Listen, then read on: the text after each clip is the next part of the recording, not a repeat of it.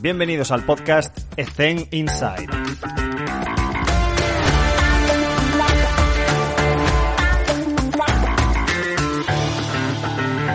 Pues Monse, muchísimas gracias por, por, tu tiempo, por estar con nosotros en el podcast. ¿Cómo estás? ¿Cómo te encuentras? Bien, bueno, gracias a vosotros. Eh, gracias por, la, por los podcasts tan amenos que hacéis y sobre todo por dar, por dar eh, papel ¿no? al rol del preparador físico en este caso. Mm, es un, es un, auténtico placer. Queremos conocer diferentes realidades de nuestros compañeros de profesión y voy a empezar por ahí. Nos gustaría saber cuál es tu contexto y, y qué, cómo te desempeñas en el, en el, día a día. Pues mi contexto con el paso de los años ha cambiado bastante, mm. simplemente por el hecho que, que, al final te das cuenta con los años que, que, que quieres especializarte que Mm. para ser mejor en algo debes especializarte. Y en mi caso, en- pues me he especializado en baloncesto. Desde que estudié la carrera tenía muy claro que quería vivir de ello, Mm, aunque a algunos me dijeron que, que era muy difícil. mm, Y entonces con ello mi día a día se basa en baloncesto en diferentes vertientes. Los lunes, eh, por ejemplo, pues eh, ruedo mucho con el coche. En- estoy en Girona, entreno eh, jugadoras sobre todo. Antes llevaba jugadoras y jugadores y ahora, bueno, creo que eh, me adapto más y me gusta más entrenar a jugadoras. ujú. También por la empatía y, y realizo entrenamientos con federación, programas de perfeccionamiento, luego entrenamientos personales pero enfocados a, a jugadoras de básquet o Ujú. readaptaciones si alguna ha sufrido alguna lesión. Y a partir de martes a viernes eh, sigue siendo esto la misma línea entre Barcelona y Manresa, que también, eh, bueno, hago docencia, colaboro en alguna universidad, siempre relacionado con, con este tema de readaptación o preparación física. Y como todos imagino, cada uno en su disciplina, fines de semana, pues partidos a tope, seguimientos y, y ese es mi día a día ah, hoy mismo. Genial, genial. Y en cuanto a que eres una persona ya que tiene un background bastante grande en cuanto a readaptación, te voy a hacer una pregunta complicadísima de responder en tan poco tiempo, que es ¿qué opinas sobre la readaptación de lesiones? ¿Cuáles son, cuál es tu, tu paradigma? ¿Cuál es tu forma de entender la readaptación de lesión? Eh, sobre todo para esa gente que se está iniciando y que su objetivo puede ser esa rama del rendimiento, de ser readaptador de lesiones. Pues, ¿qué experiencia les puedes decir a o consejos a estas personas? Ah, pues mira, ah, recuerdo que cuando al acabar la carrera esta figura del readaptador era muy ambigua. De hecho, eh, te estoy hablando del eh, 2008, esta figura de readaptador empezaba Sí. a aparecer y, y la gente decía que esto era como un poco de locura, que no tenía sentido. Mm. Por otro lado, mucha gente decía, si confías en esto, esto es el futuro. Realmente al final, eh, la figura de readaptador a nivel legal, no hay una carrera igual que un fisioterapeuta o nutrición. Eh, Mm. Nosotros como CAFIDES que digas, no, la carrera de readaptación, por tanto, se considera una especialización en el cual eh, se dice que un fisioterapeuta o un CAFIDE con, con un posgrado en concreto, tiempo de especialización en eso, pues puede dedicarse a ello. Sí que creo que si te quieres re- eh, eh, dedicar a la readaptación, debes tener mucho conocimiento de cosas que no, a veces no le das eh, importancia ¿no? en la carrera, Mm. de anatomía, de fisiología, mucha biomecánica, muchos procesos de curación. Creo que hay- es muy importante trabajar con, con fisioterapeutas y médicos Mm. porque nos dan ese plus en, en- en vertiente CAFIDE que no tenemos. Y, y creo que la readaptación, bueno, tienes que especializarte muy bien, tienes que saber muy bien qué estás tratando y también tienes que respetar en qué momento te toca aparecer. Me explico. En el Sí. momento que hay eh, eh, pues lesión, que se da una baja médica, a lo mejor hay una intervención quirúrgica o no, tenemos que respetar esos tempos de, de procesos de curación biológica, de lo que diga el médico del fisio, y a partir de ahí saber qué el rol tenemos. Pues trabajar la parte de la zona no afectada y otros etcétera. Pero creo que el hecho de ser redactador es primero saber dónde estás, tener unas bases de conocimiento enfocadas a ello Mm. y trabajar en equipo. Creo que eh, los primeros años trabajar solo, si tú te piensas que haces un máster, un posgrado y ya sabes de redactación, creo que necesitas mucha experiencia y haber tratado muchas lesiones con muchos profesionales para poder entender el proceso. Mm. Entonces, no te podría decir un paradigma exacto, porque cada uno tiene su, su autor referente, que cada uno explica sus fases. Al final, simplemente tener claro que si quieres, eh, igual que en una preparación física, mm. si respetar el proceso de curación biológica y a partir de aquí, en función del deporte, de la personalidad del lesionado, que no mm. todo el rato voy a estar contigo para trabajar. Y, todo lo demás, mm, bueno, creo que es un proceso muy complejo que hay que entender. Pero bueno, creo que la gente cada vez lo está entendiendo más, que, es necesario hacer esta, esta fase de readaptación, de reentrenamiento, porque eh, muchas jugadoras profesionales, en este caso, me rijo a lo que, con lo que yo trabajo de cantera.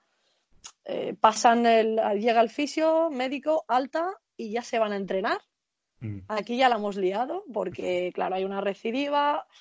Mm. Y algo que sí que me gustaría decir, y lo, lo, digo en preparación física y en readaptación sobre todo, porque siempre aprovecho, ¿no? Digo que es como el iPhone, ¿no? aprovecha para ser una versión nueva, una versión más actualizada y, aprovecha ya que te ha, pasado ello para ser una, mejor versión de ti. Eh, hay que cuidar mucho el detalle y la base de control motor y detalle técnico que nos olvidamos y es lo que muchas veces hace, hace mm. bueno, volver, lesionarte si no estás lesionado y, o volver a caer mm. si no has hecho ese, ese proceso que toca. Voy a saltar un poco a la, pregunta que normalmente hago al final sobre formación, porque estás incidiendo sobre eso, porque estoy de acuerdo. Si te quieres especializar, te tienes que formar. Ya lo comentamos en la introducción, que hiciste un posgrado en redactación de prevención de lesiones, pero me imagino que eso no es suficiente y lo estás diciendo. Entonces, a nivel complementario, eh, ¿qué pasos hiciste para poder especializarte más al margen de toda la formación académica que tienes? Sí, en aquel momento, ya te digo, como acababa de empezar la figura de redactación, no había másters, eran solo posgrados. El único máster era uno que hay en Madrid, no diré nombre, pero era de un deporte concreto. Y entonces, claro, aparte de, que para, entender la redactación no solo necesitas una base teórica, como bien dices, hay que vivirlo, hay hmm. que vivirlo y equivocarte y pedir ayuda y aceptar que a veces te equivocas Mm. y, ser muy, muy cabezón para, corregir esos detalles y, entender que cada persona es un, es un mundo totalmente diferente aunque sea la misma lesión. Eh, bueno, pues eh, muchas lecturas, sobre todo lecturas en inglés, que aquí en España últimamente están llegando muchas lecturas traducidas, pero lamentablemente no es lo suficiente y muchas lecturas en inglés, eh, congresos, no solo congresos de, de redactación o preparación física, ves a congresos de médicos, ves a congresos de traumatología deportiva, ves a congresos de lesiones musculares, eh, como hacéis aquí, ¿no? Habla con otros compañeros que fuera del, dentro del mismo gremio, ¿no? ya, no te digo de, evidentemente hablar con, fisios, con médicos, eh, hablar con otros compañeros, con otros preparadores físicos en este caso que, eh, bueno, que, tengan lesionados en sus clubes y sean ellos los que tienen que hacer esa doble figura, ese doble papel. Mm. Eh, en este caso, en baloncesto ya sabes que no, tenemos esa, esa, cosa que quizás en fútbol haya, ¿no? De que hay prepa y, redactador, a veces sí, pero bueno. Está más estructurado, lo, sí. Lo normal es que tengamos esta misma figura, un dos en uno. Mm. Y sobre todo, lo que te he dicho, irnos fuera de, fuera de la parte de entrenamiento, que, que, sí que hay que seguir formándose, y lo hacemos con otros másters y, y libros y congresos y reuniones, pero sí que irnos más allá a la parte multidisciplinar para entender que si yo quiero, por ejemplo, redactar un, LCA, si yo no veo una rodilla abierta que me enseñe un médico o un congreso con vídeos de las técnicas de, cómo lo hacen, no voy a entender cómo tengo que cuidar esa rodilla y cómo tengo que reeducar esa, esa zona para que luego esté bien.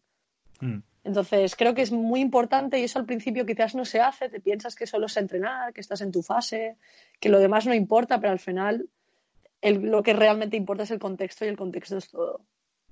Totalmente. Me gustaría, eh, para aprovecharla, es que podría estar hablando sobre ti con esto todo el rato, pero para saltar un poco y aprovechar y sacar partido de esta entrevista, eh, me gustaría pasar al tema de la formación, que eres una persona también que tiene mucha formación, pero sobre todo experiencia, y eh, quizás me gustaría hablar sobre tu forma de entender la fuerza dentro de las categorías de formación.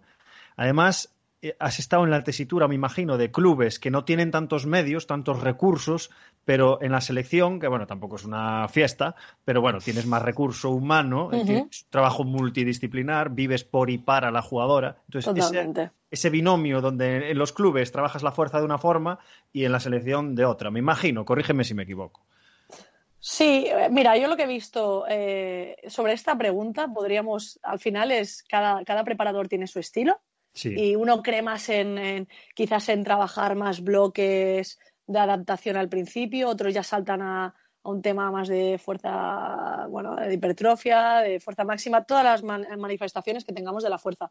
Pero si hay una cosa que tanto a nivel profesional he tenido la suerte de ver en equipos profesionales cuando, cuando viví en ellos, como en jugadores individuales, sobre todo en verano, que vienen de sus clubes, de trabajar no da tiempo, ya lo sabes tú bien, ¿no? no con competiciones no te da tiempo a trabajar todo aquello que quieres, entonces vienes con algunas eh, déficits. Y en formación, lo que tú dices, ¿no? Eh, incluso hay clubes grandes que no tienen esos recursos que nos pensamos y clubes pequeños, al contrario, que tienen infinidad de recursos, ya empezando por las instalaciones. Mm. Entonces, a nivel de fuerza, no te podría decir eh, exactamente qué tipos de manifestaciones hay en cada etapa. Te lo podría decir, sería muy larga la conversación. Pero a modo resumen, hay una cosa que tengo muy clara porque también hay, jugadores que a lo mejor vienen de un club que no hacen nada y, estamos empezando a entrenar la fuerza en junior o cadete. o sin ir más lejos, mm, tienen un preparador físico genial en el primer equipo, pero es que la cantera está olvidada. Hmm. Entonces, eh, lo, que, lo que sí que mm, me gustaría incidir es, eh, una vez más, en el tema del control motor. Esas activaciones, esos, lo que yo sí que enseño, eh, es igual mayores o pequeños.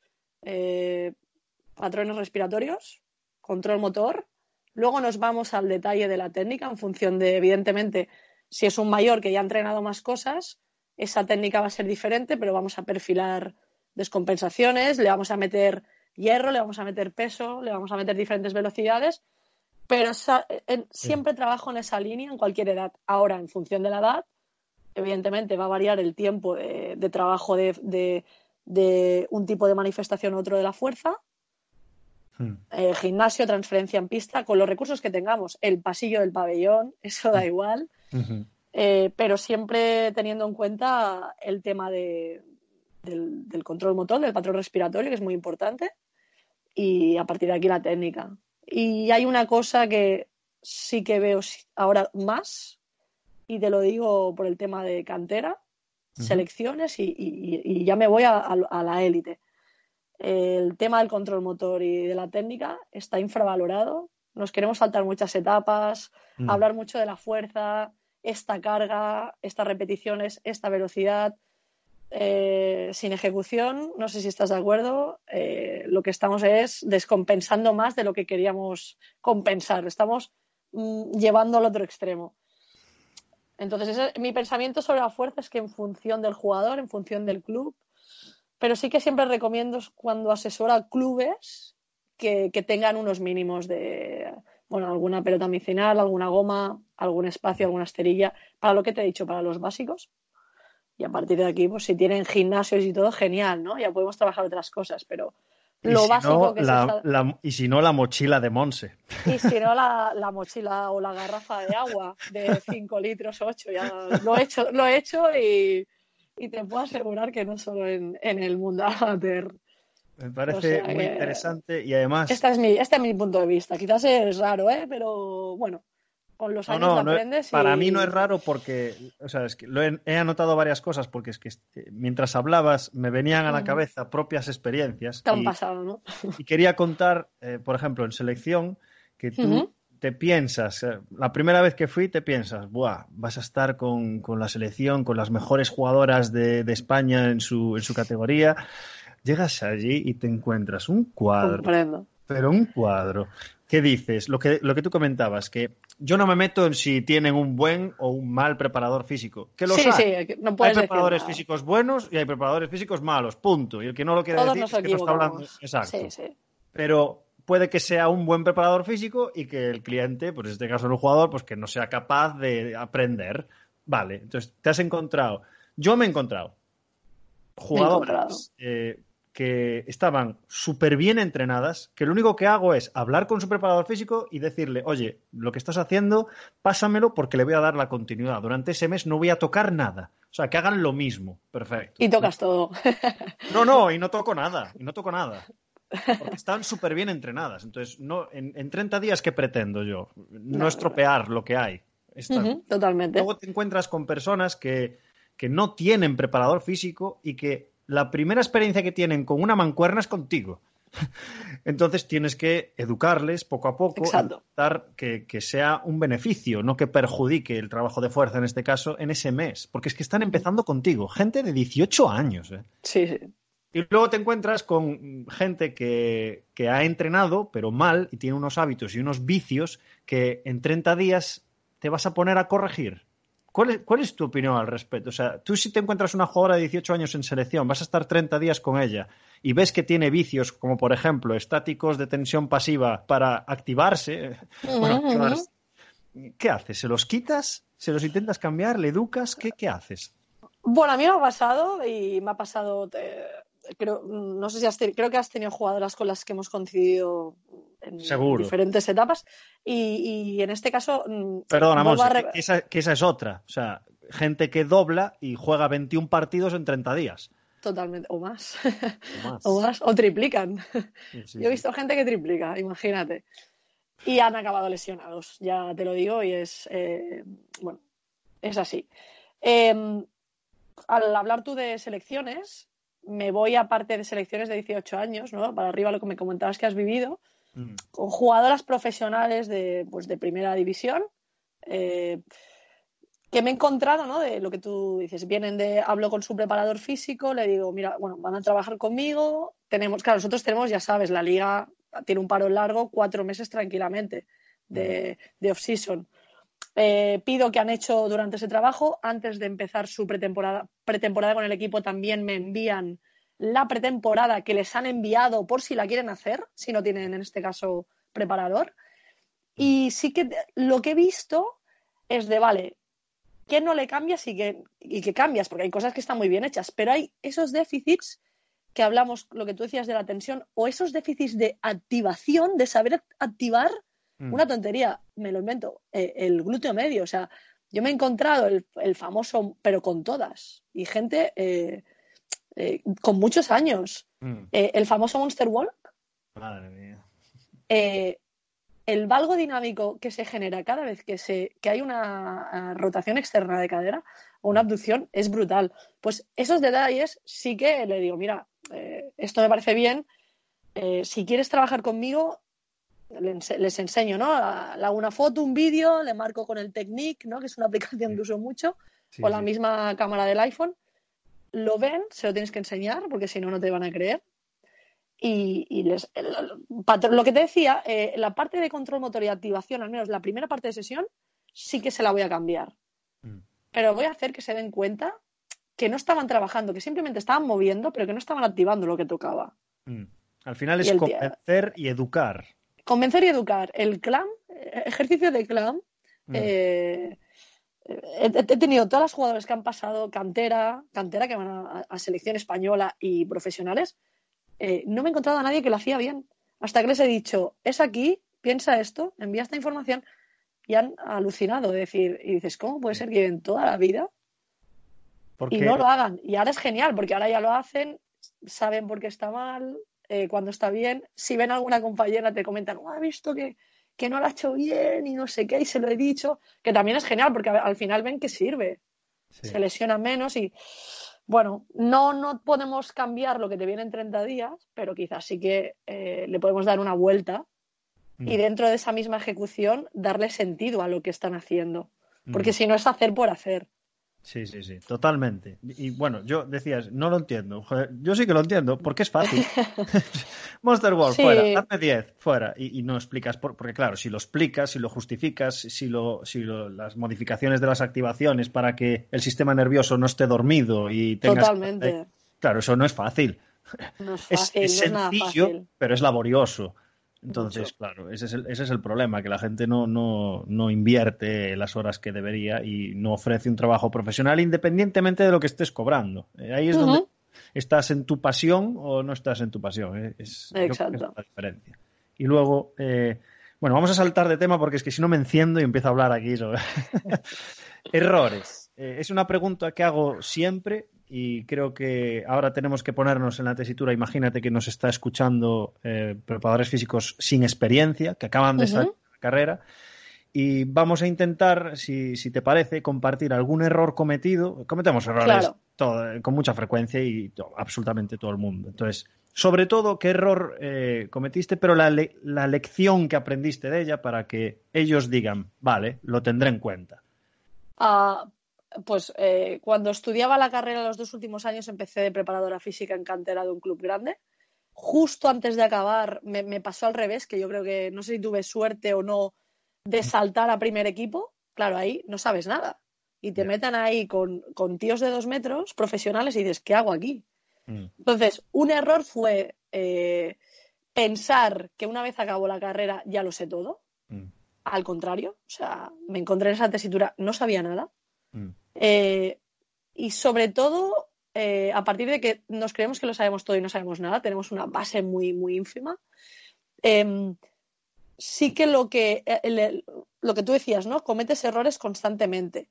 Pero el error al, al salir, cuando eres joven, quizás es pensar, eh, y esto un, un, profesor me lo dijo y se me quedó grabado, pero a, mal, a malo, ¿eh? Se me quedó grabado, de que todo está en los libros. Y claro, si haces caso a todo lo que está en los libros, yo me voy con un jugador de 2 metros, de 2,08, además de fibra pura, eh, y le meto una carga hipertrofia porque tiene que ganar volumen, pero luego no hago transferencias porque el libro en aquel entonces me dice que lo tengo que hacer así, pues ¿qué pasa? Pues he tenido sobrecargas. Por suerte no, he, no hemos llegado a lesionar a nadie, pero he vivido muchas sobrecargas, muchos parones por hacer lo que no tocaba y yo pensaba que sí porque me lo decía el libro en ese momento.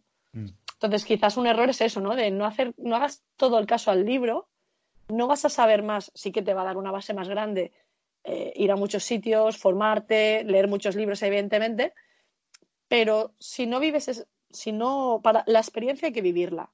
No solo vale con tener un libro al lado. Entonces, mm. Para ganar experiencia hay que vivirla. Y vivirla es equivocarte y vivirla es echarle muchas horas.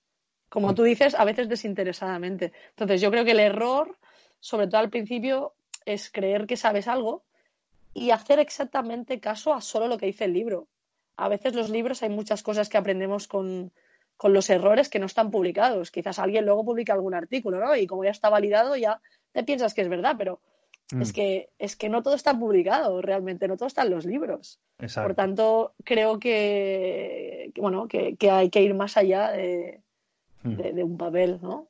Ese, esos, yo creo que ese quizás eran los primeros errores más graves que tuve, regirme a, a lo que decía la ciencia y no hacer caso a la experiencia o lo que me decían más los jugadores. Totalmente de acuerdo. Sí. Y, y, ahora tengo una opinión formada que es que hay que leer, por supuesto, hay que leer, totalmente, hay que escuchar, totalmente. Hay que compartir, pero, uh -huh. pero mucho cuidado, y esto eh, parafraseo a Gerard Moras, ahora que estoy haciendo uh -huh. decía. Ah, muy bien. Mucho, mucho cuidado que somos lo último que leemos. Y, buah, es totalmente cierto. Y de hecho, eh, eh, hace poco eh, leí un, un, estudio sobre la reducción de la movilidad de la dorsiflexión de tobillo después de un partido de, balon de baloncesto, además. Sí, sí, yo también lo he leído. Se, sí. Y que se mantenía durante 48 horas. Y, sí, y es sí, plan, buah, esto lo leí después de que Gerard Moras dijera esto.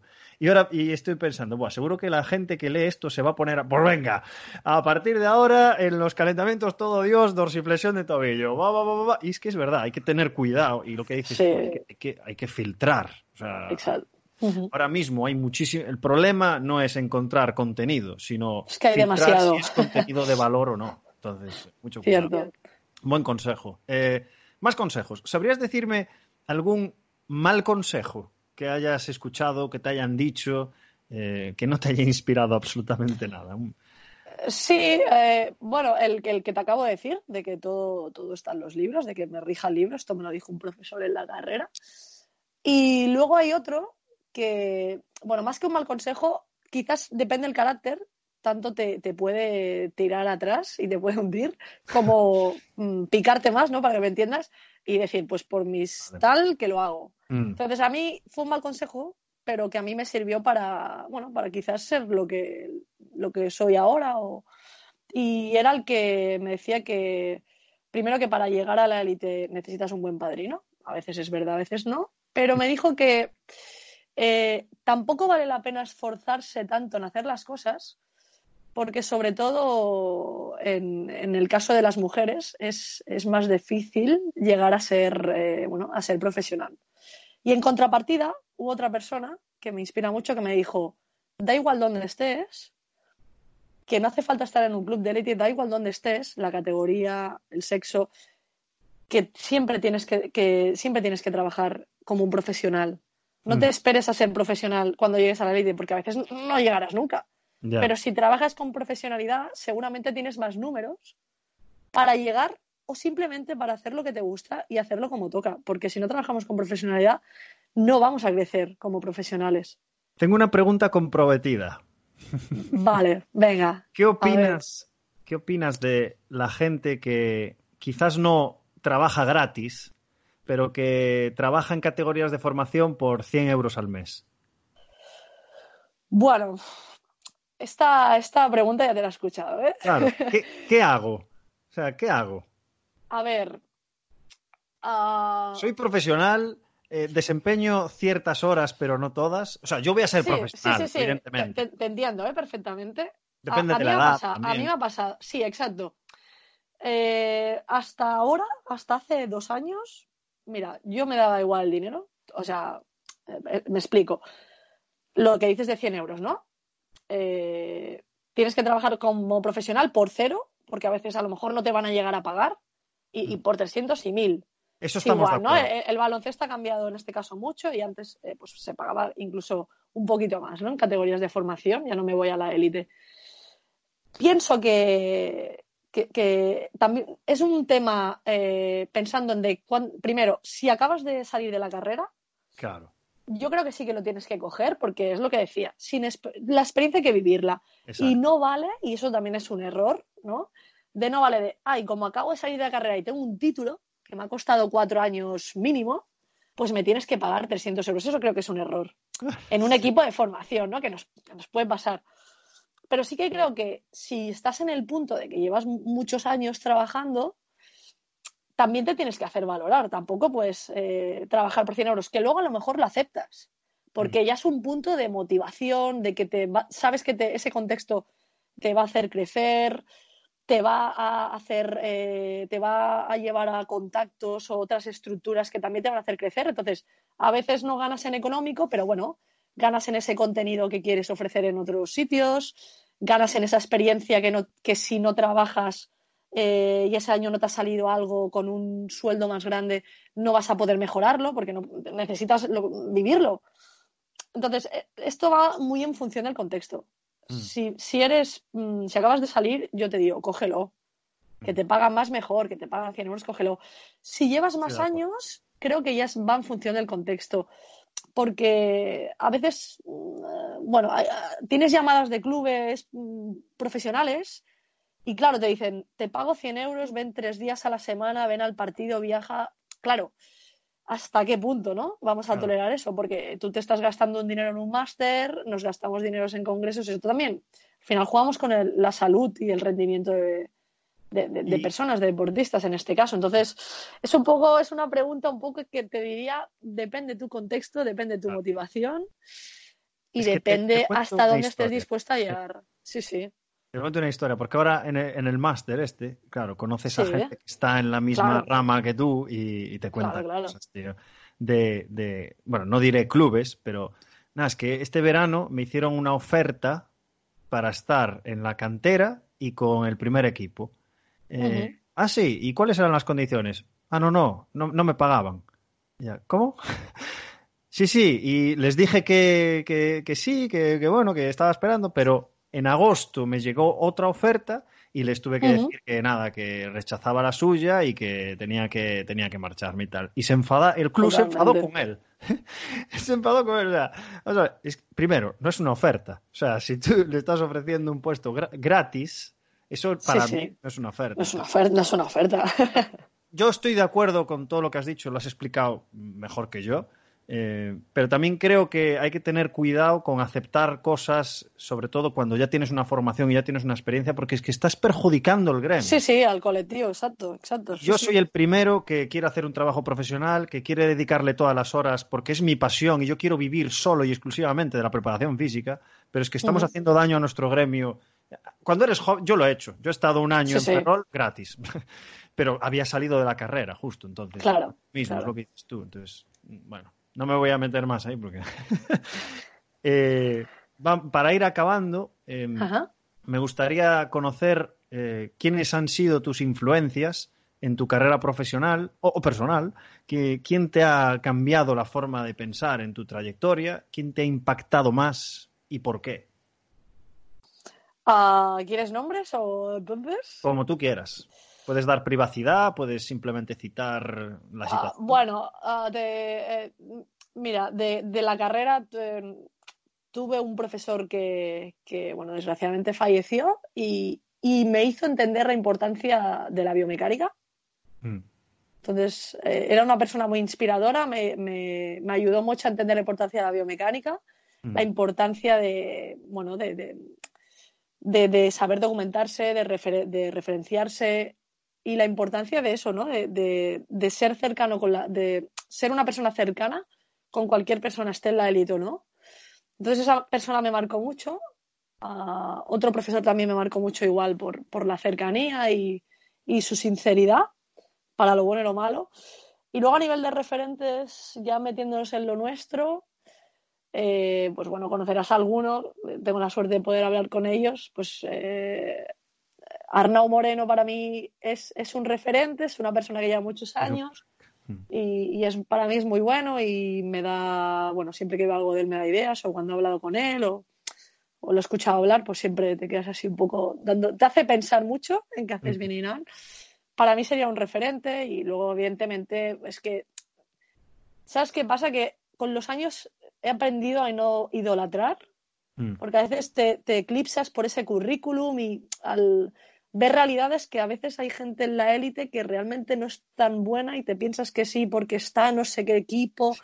y luego ves la realidad y como te desengañan tanto, realmente más que eh, referentes, pues bueno, o, idolatrar, tengo, tengo esas personas, esos puntos de vista diferentes que me ayudan a crecer. Mm. Pero a nivel de preparación física, quizás Arnau hizo que le diera una vuelta a todo lo que hacía cuando lo conocí. Y luego ya, pues todos, ¿no? Yo he visto tus trabajos y, me gustan desde que estás en Ferrol, he visto trabajos, pues bueno, de preparadores físicos compañeros nuestros. Mm. No me esplagiaré porque hay muchos nombres y cada uno de ellos me hace sumar. Mm. Pero si tengo que decir un nombre de lo nuestro, Arnau me ha enseñado muchas cosas sin él darse cuenta. Y mm. luego lo que te decía, pues algún profesor de la carrera que, que te, bueno, que te, que, que, cree en ti, que, que, te da esos consejos que todavía los, los sigo llevando en mi mochila. Genial. Espero que escuches su entrevista porque la entrevisté hoy. ¿Qué dices? Genial. Sí, sí, sí. Hoy a las, a las, cuatro y media, un crack. Perfecto, y tanto, claro que sí, que la escucharé. Y, y la última pregunta, que siempre es la misma, es, eh, volviendo atrás, ¿qué consejo le darías a, a, tu yo de 20 años? ¿Qué consejo le daría, aparte de que no se crea que, que lo sabe todo y que no todo está en el libro? Le diría que, que se acerque a todas las personas que pueda y que de ellas decida las que no les gusten, que no pierda el tiempo en escucharlas y las que le inspire o le encienda algo dentro, alguna lucecita cuando abra la boca, eh, pues que se acerque a ellas, que vaya a hacer cafés, que valore más esos momentos de charla. Eso es lo que le diría, que aproveche más el tiempo con las personas que realmente, que realmente aportan y no las que, hacen perder el tiempo. La gente tóxica, sí. Eh, exacto, no lo quería decir, pero eh, exacto. Sí, sí. Si no lo dices tú, lo digo yo, no te preocupes. no tengo pelos en la lengua. Vale, pues eh, perfecto acabar con este genial consejo que comparto totalmente. Podría quedarme aquí mucho más tiempo hablando contigo, Monse, pero hay que respetar lamentablemente los 30 minutos. Estoy planteándome si hay que hacer eh, entrevistas de una hora, ¿eh? porque es que me estoy quedando con ganas de... De, de 45 al menos. Sí, oye, pues sería una propuesta. ¿eh? Empieza por 45. Pues nada, muchísimas gracias por tu tiempo. Además, en estas fechas que, que es más complicado y hay más carga de trabajo entre, entre el equipo y lo otro y las reuniones y, las, comidas. Así que te deseamos lo mejor en, lo profesional, pero sobre todo en, en lo personal. Muchísimas gracias, Monse. Gracias a ti. Un saludo.